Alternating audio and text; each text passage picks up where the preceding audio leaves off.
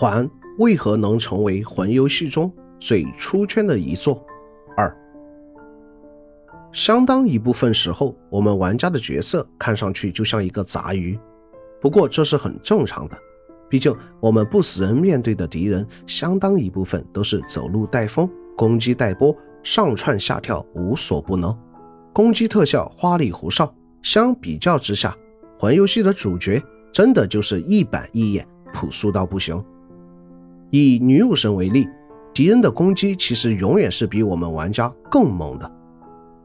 回到环上，本作环的动作系统虽然并没有迎来质变，攻击模组其实除了加了连段限制，加入了防御反击，复刻了魂二中的双持，以及终于长出了膝盖，能够原地跳跃了等等外，实际上还是原本魂那一套系统，防御、格反、轻击、重击、双持。跳劈，还有战技、法术、祷告等等，都是原本就有的招式。但在环中战斗系统方面，最大的变化是本作大大加强了战技、法术以及祷告的威力，同时加入了战徽系统，使其能够在绝大部分普通武器中随意替换，不再像以前一把武器的战绩固定，从而大大加大了本作武器使用的自由度。让玩家能够自由挑选喜欢的武器，并换上自己喜欢的战徽。还有一点就是，环对于特殊武器的用心程度是相当高的。每把武器都有特殊的战绩的同时，不像以往的魂系列，名字花里胡哨的武器都是玩具。本作中可以说用失色锻造时强化的武器，没有一把是废物，可以说每一把都相当有强度。一周目用到通关都不成问题。更不用说，还有九把传说武器，每一把都相当厉害。加强战技法术祷告带来的效果是相当明显的。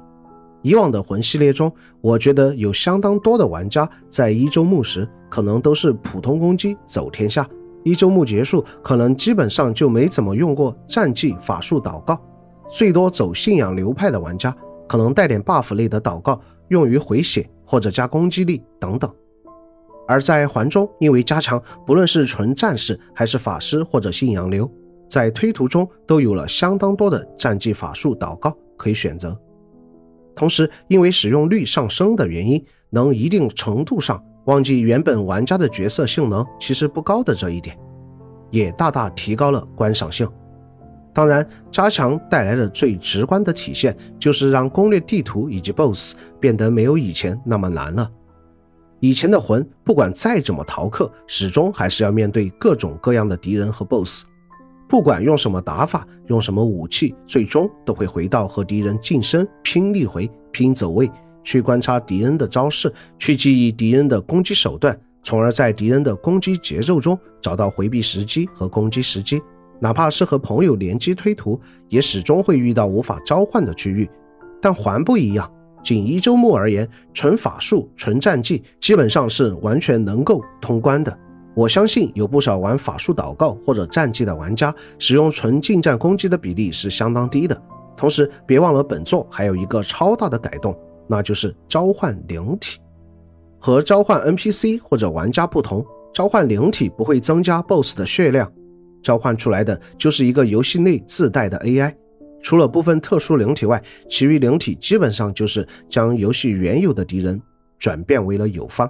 并且除了部分特殊的野外 BOSS，所有关键 BOSS 或者雾门 BOSS 均是可以召唤灵体的。对于魂本身的设计而言，两个人和一个人的难度可以说是天差地别。尤其是对于法师而言，以往的魂中法术不好用的其中一点原因，就是相当多的攻击法术都带有很长的施法前摇。很多时候还在读条呢，敌人就冲脸了，一个攻击出硬直就被打断了，可以说是相当恼人。但在环有召唤灵的作用下，相当于多了一个人来承担敌人的仇恨，这就有了多出来的时间，而这时间用于近战偷袭也好，法术祷告等等的释放也好，肯定是比一个人攻略的难度低的。总而言之，环这次的成功可以说是凑齐了天时地利人和。本身就拥有不俗素质的同时，还恰好抓到了一个各大游戏厂商纷纷拉胯的时间点发售。可以说，环这次所取得的成就，绝对是能在 FS 社成立这么久以来排到第一位的。毕竟，虽然以前 FS 社也算小有名气，但其实鲜有作品。能够达到千万级别，也是希望 FS 社能够再接再厉，早日发布环的 DLC 内容。尽管本作无论是在战斗系统上，还是在各种地图上，都做出了相当多的改变。但本质上，魂依旧是魂游戏的分支，在很多地图内的探索，其实也是老魂系的味道了。再加上本次首次采用了全开放式地图设计，加上原本魂就是弱引导重探索，并且我们玩家所控制的角色强度也低于游戏中绝大部分敌人。尽管本次环可以说是历代门槛最低，但环游戏的受众终究还是受本身的游玩方式所限制的。并不是降低了门槛就能吸引到原本不属于这类游戏受众的玩家。